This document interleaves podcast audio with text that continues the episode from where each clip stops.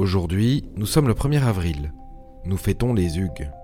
Géo vous propose une citation du philosophe et poète américain Ralph Waldo Emerson. Celui qui veut tirer des enseignements de ses erreurs doit chaque jour apprendre à surmonter ses craintes.